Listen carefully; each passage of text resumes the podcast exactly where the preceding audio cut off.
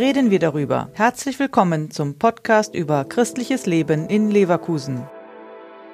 Was versteht man eigentlich unter dem Sakrament der Krankensalbung? Oft wird es mit der einst sogenannten letzten Ölung gleichgesetzt, die vor allem sterbenden Menschen gespendet wurde. Bei der Krankensalbung geht es aber eigentlich um etwas anderes, sagt Pfarrer Peter Bayer. Krankensalbung ist ja kein Sakrament, was den Menschen auf den Tod vorbereiten möchte, sondern das ist ein Sakrament, was dem Menschen eigentlich Kraft im Alter oder in der Krankheit geben möchte. In seiner Pfarrei in St. Aldegundis in Leverkusen-Rheindorf will Peter Bayer den Menschen das zeigen und ihnen die Scheu vor der Krankensalbung nehmen. Um die Krankensalbung aus der Nische des Glaubens, dass jetzt die letzte Ölung passiert und damit mein Leben zu Ende geht, herauszuholen, war die Idee, die Menschen einfach einmal einzuladen und zu sagen, kommt, wenn ihr das haben möchtet, dann ist es doch gut, wenn wir das gemeinsam feiern, weil so ein Sakrament natürlich auch ein schönes oder schöneres Sakrament ist, wenn wir es in der Gemeinschaft feiern. Und wir sehen, da sind viele, die so denken und fühlen wie ich und sich alle stärken lassen wollen. Dazu finden regelmäßig die sogenannten Senioren- und Krankentage statt. Mittlerweile kommen dabei immer mehr Gemeindemitglieder zusammen,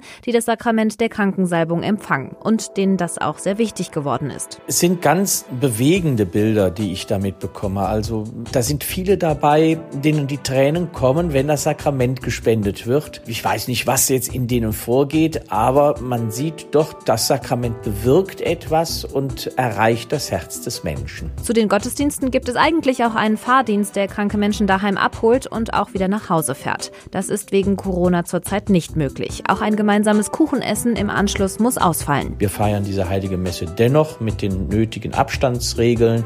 Die Krankensalbung wird dann nicht vorne vor dem Altar erteilt, sondern ich gehe durch die Kirche, muss mir nach jeder Salbung dann meinen Daumen desinfizieren, dann, weil ich die Leute ja nun auch berühre.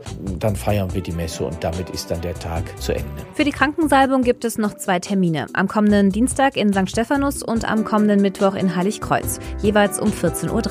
Der Podcast ist eine Produktion der Medienwerkstatt Leverkusen, der Ort für Qualifizierungen rund um Radio, Ton und Videoaufnahmen. Weitere Informationen unter www.bildungsforum-leverkusen.de slash Medienwerkstatt.